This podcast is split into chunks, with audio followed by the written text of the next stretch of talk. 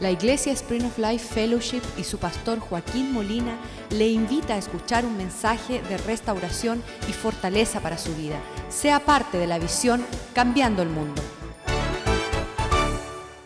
Padre, te damos gracias por tu misericordia en nuestras vidas. Te damos gracias, Señor, que nos ha alcanzado tu salvación. Que hay una provisión mayor que la gloria de este mundo. Que hay una provisión mayor que nosotros exaltarnos en talentos y dones que tú has obsequiado y sin ti nada podemos hacer. No pudiéramos caminar, no pudiéramos cantar, no pudiéramos reír. Tu misericordia nos sostiene y nos guarda. Pedimos que tu palabra abra nuestros ojos, desnude nuestro corazón y nos dé el aliento para ir en pos de lo supremo. Señor, queremos intercambiar nuestra mortandad por tu vida, nuestra pobredumbre para las glorias en riqueza de tu gracia. Que tu palabra no retorne vacía, oh Dios. Deposita una buena semilla en un buen corazón fértil, oh Dios, que sea capaz de cultivar los frutos de un reino que perdura para siempre. Que tu palabra sea el pan de vida que nutre, oh Dios, nuestro espíritu. Tu palabra, oh Dios, sea lámpara a nuestros pies y alcancemos, oh Dios, todo lo que tú pretendiste alcanzar con el sacrificio de tu Hijo en la cruz. Que podamos rodearnos ante Cristo como Dios eterno.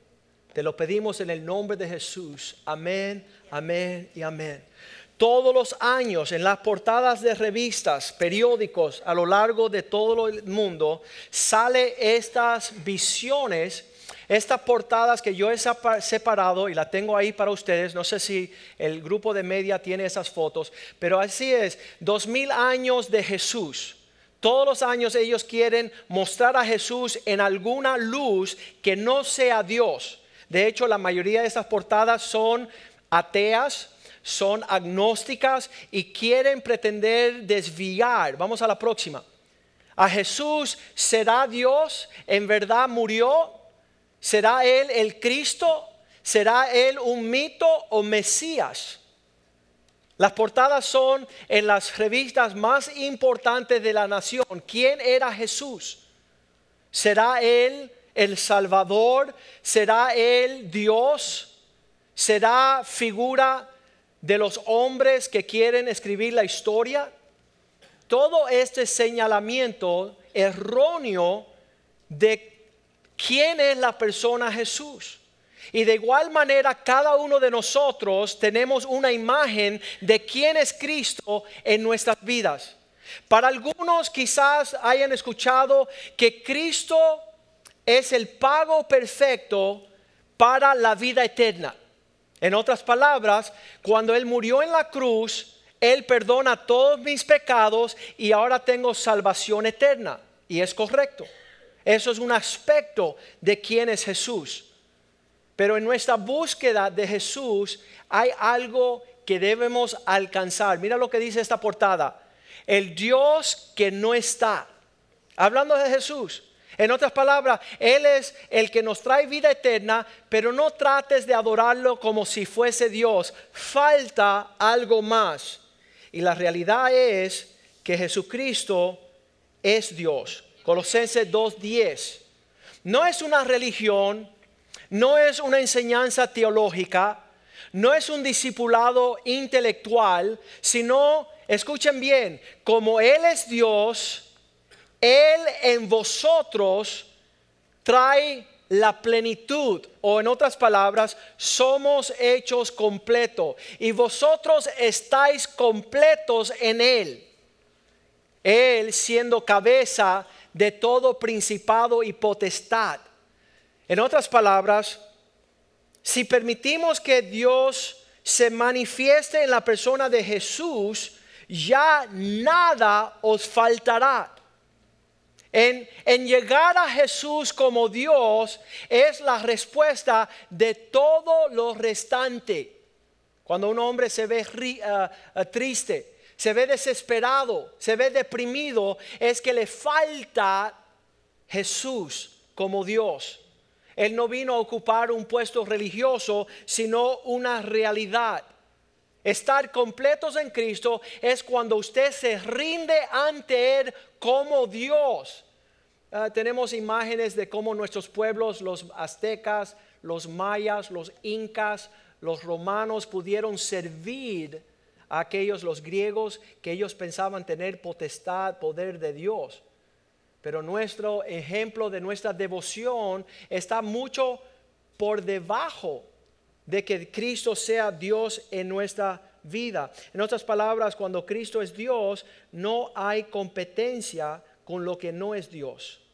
Personas salen de la iglesia, anoche predicaba mi hijo, él decía, hacemos una buena apariencia, aquí nos vestimos como si Cristo es Dios.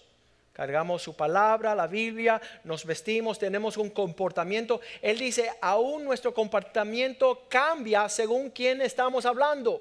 Si estamos hablando con el pastor Rivera, Pastor Rivera, ¿cómo está? Dios te bendiga, varón. ¿Cómo va ese discipulado? Vamos a orar, vamos a ayunar. Y tiene un interlazo con un pastor de formidable apariencia, pero salen al parqueo y están peleando con su esposa, llegan a la casa, tra- trato de perro, Jesús no está por ningún lado, no es Dios, no está, eh, tenemos lo máximo una figura de apariencia, una máscara. Pero Dios, Cristo no es Dios en nuestro hogar. Cristo no es Dios en nuestro matrimonio. No es Dios en nuestra conversación. En Él somos completos. Cuando tú tienes a Cristo en tu vida, Hebreos 1.3 dice que juntamente con Cristo, siendo Dios, rendido a sus pies, va a haber una realidad. Dice, siendo el resplandor de la gloria de Dios. Cuando, cuando está presente Cristo como Dios en tu vida.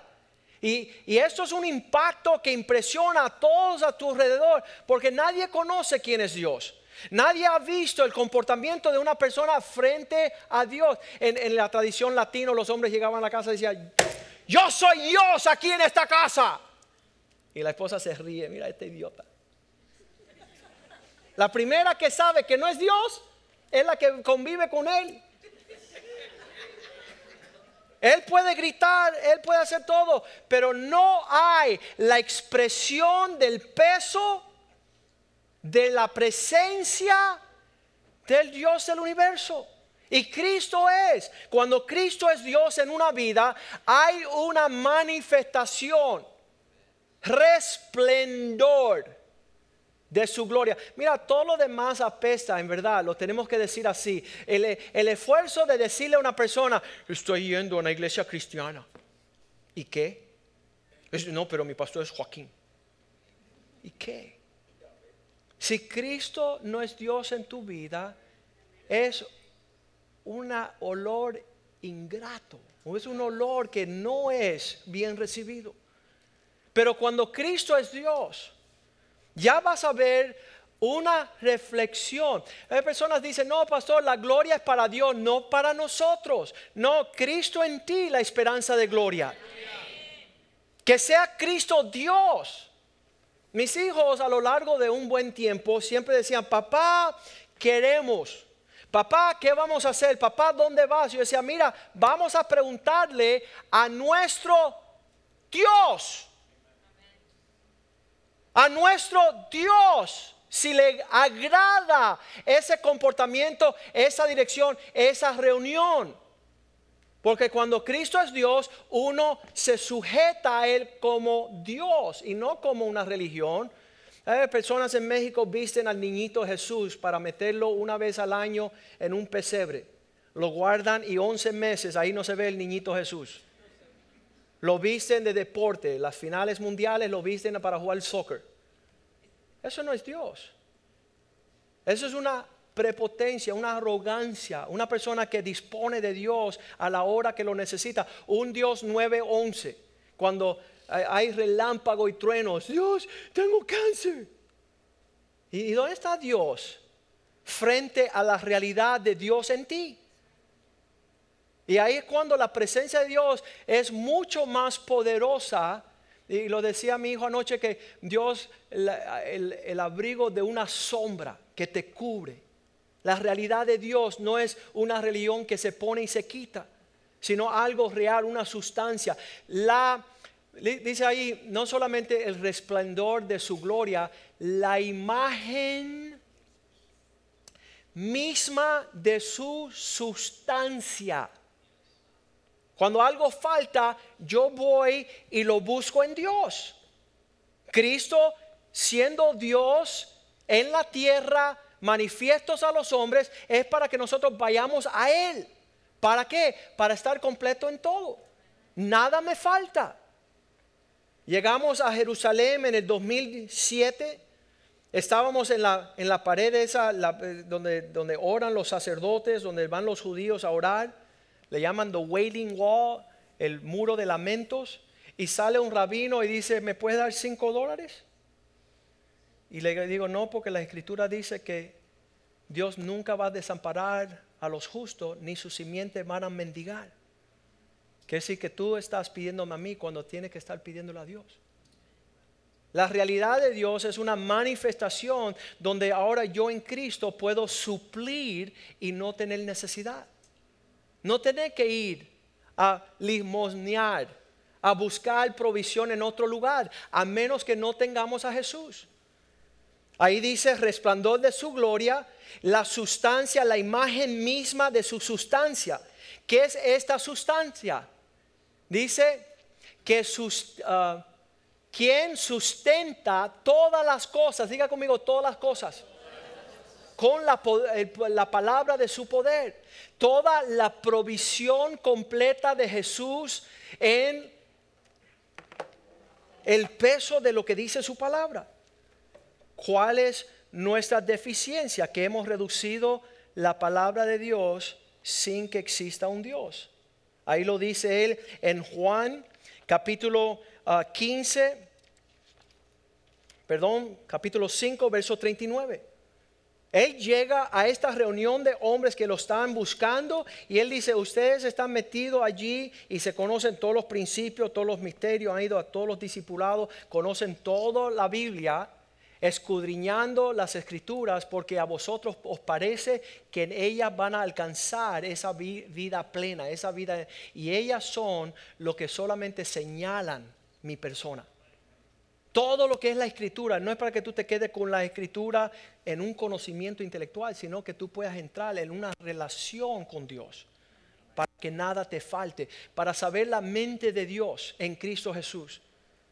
Versículo 40, allí siguiendo, dice, no quieres venir a mí y así recibir el aliento, el oxígeno de la vida que yo traigo. Es que triste, y siempre lo decimos. Clarita no me, le gusta que yo lo diga mucho. Una buen silla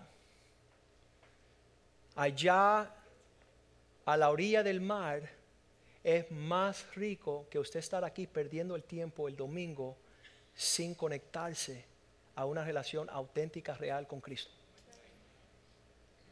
A lo largo de 19 años le digo a las personas, por favor, vayan por el amor de Dios y su familia. Vayan a la orilla del mar y sacan por lo menos un suntan. Disfruten el sol hermoséanse con el olfato de esa agua refrescante y no con la peste de aparentar ser un cristiano que no eres. Dice Clarita, no te preocupes, pastor, ellos se van de todas maneras. No los vote.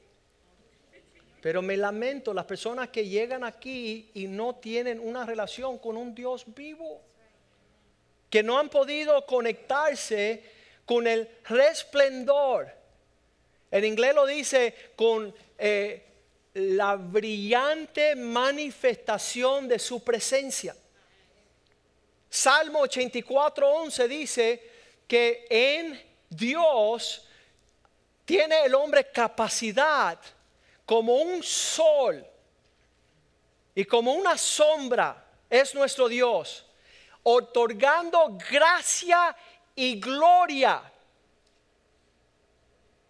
Imagínense que usted tenga la habilidad de, de, abrir los cielos y que se desprenda la gracia de Dios, todo el inventario del cielo, paz, gozo y justicia. Una gloria manifiesta. Es lo que Dios desprende, no quitando nada bueno de aquellos que andan tras Él, tras la realidad de Él. Dios no va a poder restar todo quien Él es en tu persona. Entonces ahí vamos. ¿Quién es Jesús para ti? ¿Estás tú? Tu semblante es como la portada de una de estas revistas, incógnita. ¿Será que se acercó a la religión? Mis amigos, cuando tenía 16 años, fui a cada uno de ellos y le dije así, mira, yo me rendí a los pies de Cristo. Yo no le dije yo soy cristiano o yo voy a una iglesia o ahora voy a empezar a ser un religioso. No, yo conocí a Jesús.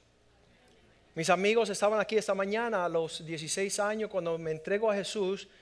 Eh, antes todo era Jesús, Jesús, Jesús. Y ellos decían, mira Joaquín, vamos a seguir siendo tu amigo, pero si tú mencionas ese nombre otra vez, hasta aquí llegamos como amistad. Y bueno, les voy a hacer una promesa entonces les prometo que nunca voy a dejar de decir Jesús. Porque mi realidad no fue que conocía a un pastor, ni una religión, ni un cristiano, ni una prédica. Conocí al Dios vivo. Dios que sostiene, sustenta. Y cuando uno hace ese intercambio y conoce a un Dios vivo, todo en la tierra se le hace basura. Colosenses 3, versículo 1 dice, si es verdad que ha sido levantado, resucitado con Cristo, entonces tu mirada en cosas de arriba, donde estás sentado juntamente a la diestra de Dios, tiene una perspectiva diferente la persona que tiene a Jesús como Dios. No es una religión. No es como dice mi hijo, pretender unos añitos hasta que todo el mundo sepa que te cansaste porque no soportaste al hermanito. ¿Sabes por qué? Porque Cristo en ti no pudo ser suficiente para soportar al prójimo. No fue suficiente para poder caminar como Jesús camina. No pudo brotar en ti la compasión de Cristo. Si Él está resucitado, está sentado juntamente con Él en la diestra de Dios, versículo 2 si Cristo es Dios en tu vida, entonces tu mirada siempre debe ser con una perspectiva celestial y no una terrenal. Qué lindo son las personas que piensan que mueren mañana. Oh Señor, quiero, quiero revisar el contrato. Quiero empezar a servirte más. Si me dejas vivir más, te voy a servir más. ¿Y qué pasó antes que eso? ¿Por qué hubo un rendimiento que, que no llegó a la plenitud de rendirte frente a Dios. Y yo quisiera ver la hermosura de aquel hombre que se desprende a decir, ya conozco la realidad. Lo vemos en la vida de Pablo, un religioso. Frente a Jesús le dice, hey, ¿sabes qué? Mm, todo lo tengo por basura a fin de alcanzarte a ti. Quiero, quiero tener una perspectiva celestial y no terrenal. Juzgar las cosas frente no una portada que dice quizás sea Dios, sino mi vida muestra que todo está debajo de sus pies. Versículo 3. Si vamos a tener una perspectiva celestial, significa que habéis muerto y vuestra vida ahora se encuentra escondida en Cristo. ¿Qué significa eso? Mira, todo lo que era mi vida antes de Cristo servía un fin personal. Nunca, nunca soñé en un propósito sobre la faz de la tierra para dejar que Cristo se muestre a través de mí. Todo lo que he tenido que morir en cuanto lo terrenal le da oxígeno a lo eterno. ¿Qué daría en cambio el hombre por salvar su alma? ¿Cuál fuese la manifestación de una persona que ya no tiene a Jesús como un lugar donde ir el domingo para escuchar una buena prédica. Tremenda palabra, pastor. ¿Qué sería que Dios estuviese lugar en tu agenda? Dice 2 Corintios 11:3, Pablo tratando de describir esta cuestión donde Satanás quiere sacar tu enfoque, igual que hizo con Eva, le mostró, le dijo, mira, si tú comes de este árbol, tus ojos van a abrir, vas a poder ver como si tú fuese Dios. ¿Sabes qué? Tú nunca debes de querer ser Dios. Tú debes, dice él allí, pero temo que como la serpiente fue astuta, astucia y engañó a Eva, como él sigue actuando con astucia, él está señalando tus sentidos para extraviarte de alguna manera de una sincera fidelidad a Cristo. En otras palabras, que tú te encuentres postrado ante algo más inferior como Dios. Eso se llama idolatría, sacar tu afecto de darle todo quien tú eres a Dios para ver todo lo que Él tiene en ti. Tu vida escondida en Cristo. Mira lo que dice Colosenses 3:4. Dice que cuando tu vida escondida en Cristo es revelada, ahí es que vas a alcanzar, manifestar su gloria. Cuando Cristo llegue a ser vuestra vida y sea manifiesto, entonces vosotros también seréis manifestados con Él en gloria. ¿Qué significa? Cuando hay mira, esto es una búsqueda porque estamos todos buscando, pero cuando hay una conexión, las personas pueden ver en ti la gloria de Dios maximizada. Pueden, pueden ver algo que ya no eres tú, es algo más grande que tú.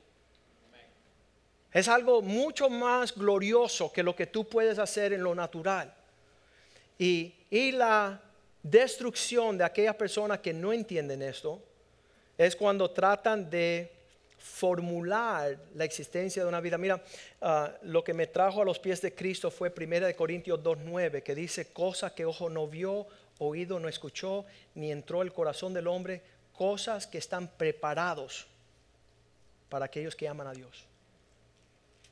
La manifestación de la gloria de Dios se revela cuando una persona se rinde, cuando una persona disminuye sus reclamos. Antes bien, como está escrito, cosas que ojo no vio, ni oído oyó, ni han subido al corazón del hombre. Estas cosas son las que Dios ha preparado para aquellos que le aman. Sabemos lo que es el trato de una persona, lo hemos visto, ¿no? Personas que, que adoran a una imagen, San Lázaro, Santa Bárbara, la caridad del cobre.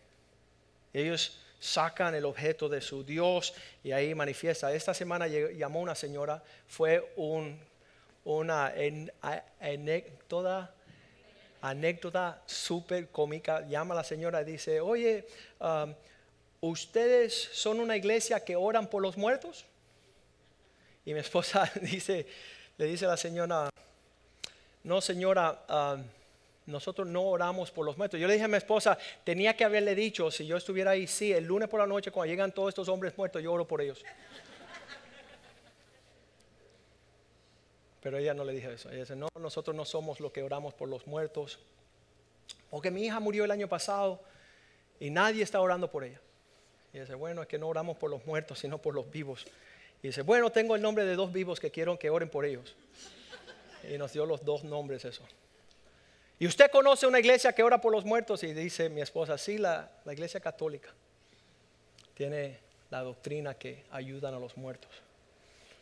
Entonces la realidad fue esta, que Dios tiene un propósito contigo, no a lo largo de que tú tengas que ayudar a Dios para que la gente vea que tú eres cristiano, sino que si tú en verdad lo tuviera como Dios, ibas a manifestar una gloria en, en una dirección mucho por encima de un pertenecer a una iglesia cristiana. El mundo ya no necesita más gentes que pertenecen a una iglesia, necesitan personas que puedan ser presentadas a un Dios en la tierra. Cuando Jesús llega, mi hijo lo estaba diciendo, todo lo que concuerda lo que está supuesto de suceder es responsabilidad de Dios. Hace 34 años le digo, Señor, nada puedo hacer por ti. Nada soy capaz de poder tomar ni un paso como cristiano, porque no hay en mí nada bueno. Necesito un Dios resucitado que me levante en gloria, que me sostenga, que pueda llevarme a manifestar tu gloria al fin del mundo. Y eso es lo que Dios está tratando de hacer cuando llegamos a Él como Dios. Dice allí um, Hebreos 1.1 que de muchas formas Dios ha querido llevarle el mensaje a los hombres. El mensaje a los hombres hablando de muchas formas. Y, yo quiero decirle a usted, ¿cuántas veces has escuchado un mensaje de parte de Dios? Y usted calcula. Bueno, a mí me hablaron en Cuba cuando tenía 12 años, pero no entendí bien. A mí me hablaron un vecindario, tenía un vecino, tenía un primo, tenía un tío. Y tú cuentas las veces que te han hablado de Dios o que te han traído un mensaje. Dice, que Dios habiendo hablado muchas veces de muchas maneras, mandando muchos mensajes a través de profetas, versículo 2 dice, en estos últimos días, una persona me preguntó, ¿y cómo sabemos que es los postreros días? Porque la Biblia dice, en estos postreros días, Él nos ha hablado por su Hijo. El mensaje ya no llega por ángel, ya no llega por profeta, ya no llega por un mensajero. Cristo mismo trae el mensaje que Él es Dios en gloria. ¿A quién Dios constituyó heredero de todo y por quien asimismo hizo el universo. Significa, en Cristo está el desprendimiento de todo lo que Dios quiere hacer en tu vida mientras estás en la tierra. Y que Satanás quiere con astucia llevarte a otra devoción que no sea una simple y sincera devoción a Cristo. En otras palabras, tu consagración no es que el pastor imponga sobre ti que tú seas cristiano. No es que, yo esté ahí melando. Y pastor, tú estás chequeando quién diezma. Yo me voy a poner a calificar si Dios es Dios en tu vida o no. No, mi amigo, si tú quieres una religión, vete con los budistas que no diezman nada. Y ya te ahorraste todo. Pero si Cristo es Dios en tu vida, tú estás postrado ante sus pies, no solamente honrando su palabra, sino, Señor, todo es tuyo. Me rindo a tus pies. Pastor, ¿cómo tú calculas los porcentajes? Yo no soy matemático ni contador. Qué triste que no hay algo fluyendo dentro de ti dándole devoción al Cristo de la gloria. David era un hombre que tenía esta expresión, decía, Señor, ¿qué puedo hacer yo para mostrarte todo lo que tú eres en mí?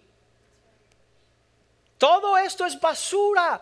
Tú, tú has puesto todos estos reglamentos religiosos para poner el termómetro en el corazón del hombre. Toda, tú, puedes eh, eh, señalar todo, lo tengo, lo tengo, lo tengo, leo mi Biblia, oro, llego a la iglesia, diezmo, ofrendo, visito, sí, tú puedes hacer todo eso, todas esas cosas, solamente un termómetro de si estás vivo o muerto en Cristo. Si Cristo no es Dios en tu vida, tendrás que tener, no sé, vamos a tener que asignar un auditor para ver cuánto tú amas a Cristo. ¿Sabes dónde debes señalar eso? En el rostro de tu esposa. Una iglesia cristiana, los, los amén estuvieran gritando por todos lados. El Cristo real en ti, se, dice, ese es el misterio. El esposo y la esposa son los que reflejan a Cristo y su iglesia para los impíos. En otras palabras, cuando la gente ve en mi relación con y dicen, wow, ella debe estar casada con Jesús. ella debe estar casada con la realidad de Cristo, Dios en mí. Para que cada trato ya no soy yo que vivo, sino que Cristo en mí vive. Cada muestra, cada, cada expresión. Los, los hindús le gustan comer un, material ahí, una, una especie que se llama curry. ¿Sabe quién no puede negar que come curry? El que suda curry. Yes or no, pastor? ¡Woo! ¡Qué fragancia! ¿Qué colonia? Tú sabes que ese tipo se mete curry. Y lo mismo con Cristo, la fragancia de Cristo es un olfato de vida. Es una realidad que Dios está en vosotros. No lo puedes negar. ¿Sabes qué? Tú hablas como Jesús. Y tienes que empezar a maldecir como Pedro. Para que no vean a Cristo en ti. Porque Él no es un filósofo, no es un maravilloso profeta, es Dios. Dios en la tierra tú postrado ante sus pies. Me encanta la, la historia de esta mujer que rompe con su vaso de alabastro y se lo, se los tira a los pies de Jesús. Y, y, le dice, todo me desprendo sobre esta realidad. Y el otro miraba de lejos, decía, mira esta pobre mujer, no pobre infeliz tú que no has conocido cómo consagrarte y adorar el Rey de la Gloria.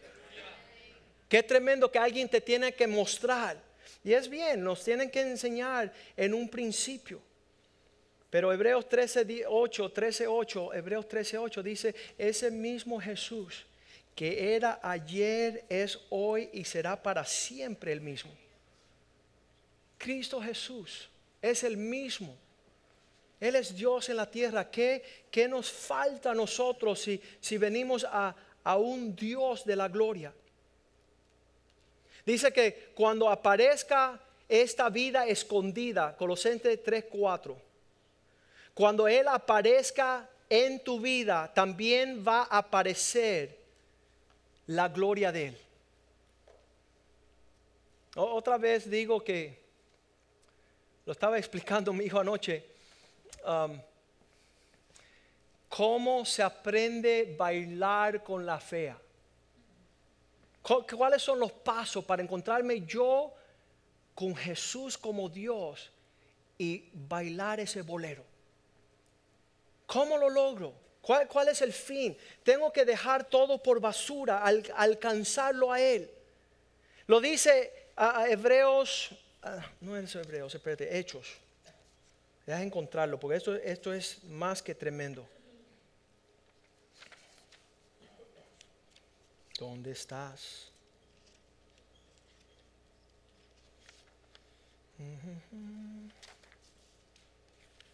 Tengo encontrarlo. Y son dos versículos más, no me voy a alargar demasiado.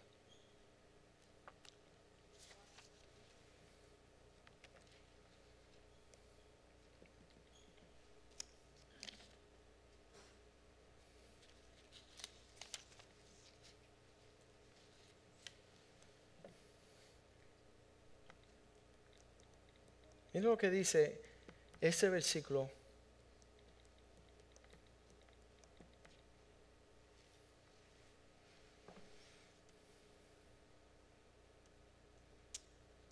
Hebreos 2. Empezamos en el versículo 1.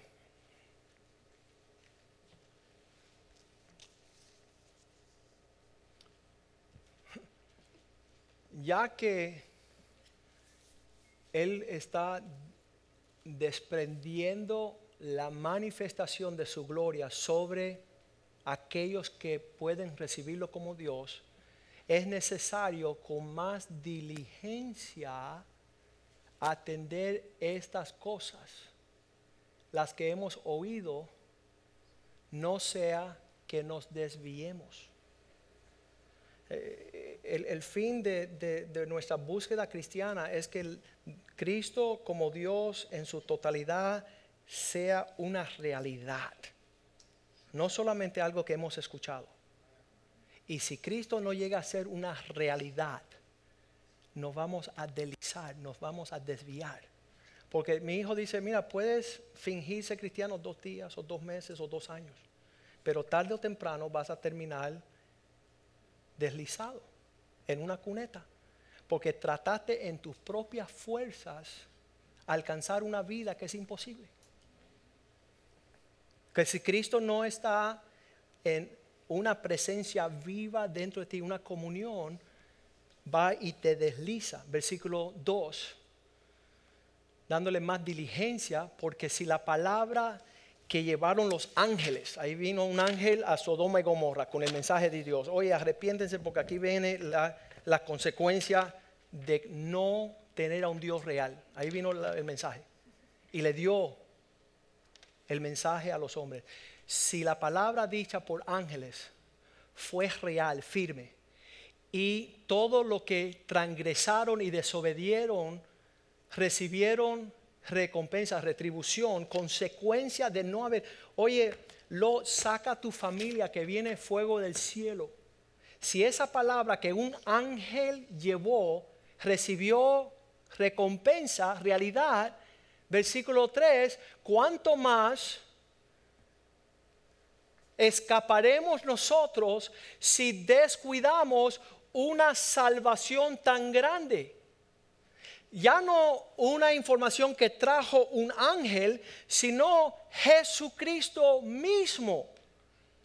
Dijo, yo soy Dios y vosotros me necesitan. Para los hombres imposible, para Dios todas las cosas son posibles. Soy realidad de Dios. Y si las palabras de los ángeles recibieron, ¿qué de nosotros que descuidamos esta salvación? La cual, habiendo sido anunciada primeramente por el Señor, fue confirmado por las que los oyeron.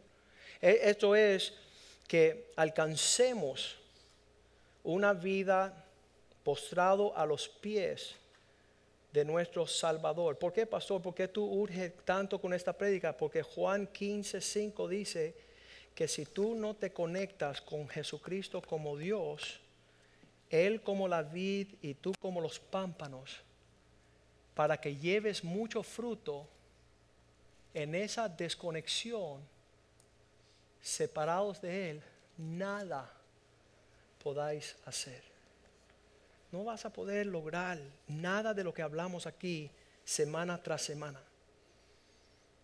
Nada podremos hacer si Dios, Cristo no es Dios en nuestras vidas. Hay personas que me dicen, pastor, es que no me lo presentaron como Dios, me lo presentaron como el 911. Cuando yo tengo cáncer, ahí lo voy a llamar. Cuando yo tengo un tumor en el cerebro, ahí lo voy a llamar. Mientras tanto, lo tengo ahí el domingo reservado unas horitas en la iglesia donde mi pastor es Joaquín Molina. Está bueno eso. Vamos a invitarle a los músicos que suban acá. Y yo no sé cómo, pero mi, mi deseo es que tú te puedas conectar al Dios vivo. Que tú no descuide la realidad del mensaje que Él trajo a la tierra.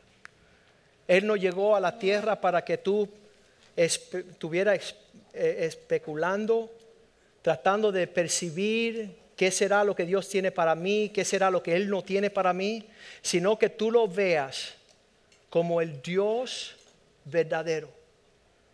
Juan 15, 16 dice, tú no me escogiste a mí, sino yo te escogí a ti.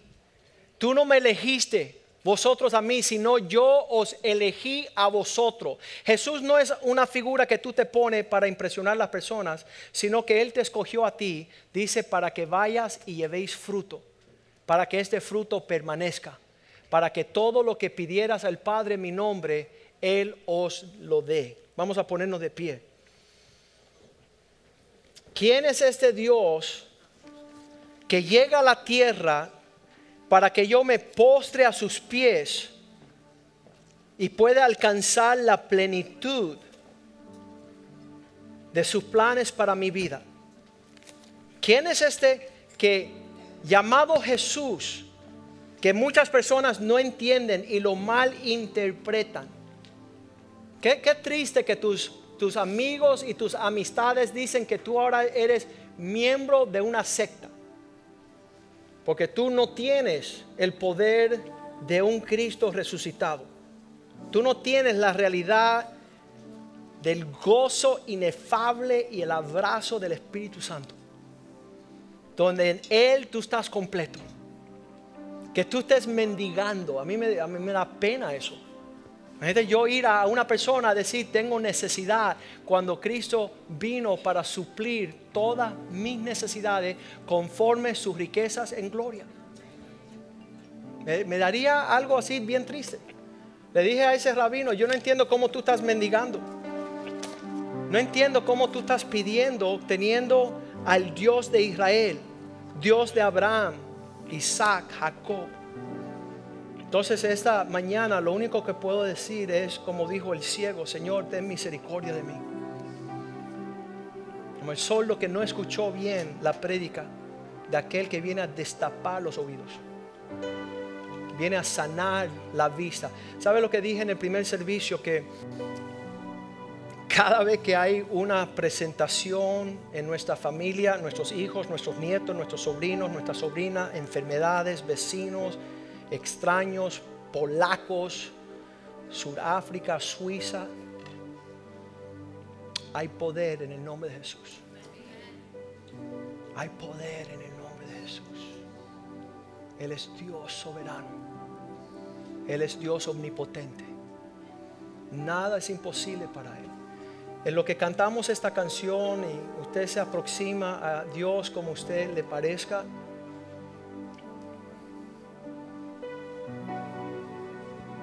tirarse postrado a sus pies. Yo, ni, ni sé cómo te tengo que servir. Estas palabras, no sé lo que te agrada y no sé lo que no te agrada no sé el comportamiento que honra quien tú eres. Para los judíos es tan reverente ese nombre que ni lo menciona con sus labios. Dios es tan sublime, tan santo, tan especial, que no se atreven a proferir de manera de confianza. Es una de las cosas de nuestra cultura hispana que es preocupante. Nosotros tratamos a Jesús como con una familiaridad, con una confianza. ¿Sabes que Tenemos que pedirle al Señor una transformación en nuestro corazón. Tú eres Dios, oh Dios, que ayúdame a entenderte, ayúdame a percibirte. Le dijo a Moisés, quita tus sandalias de tus pies porque el lugar donde pisas es lugar santo.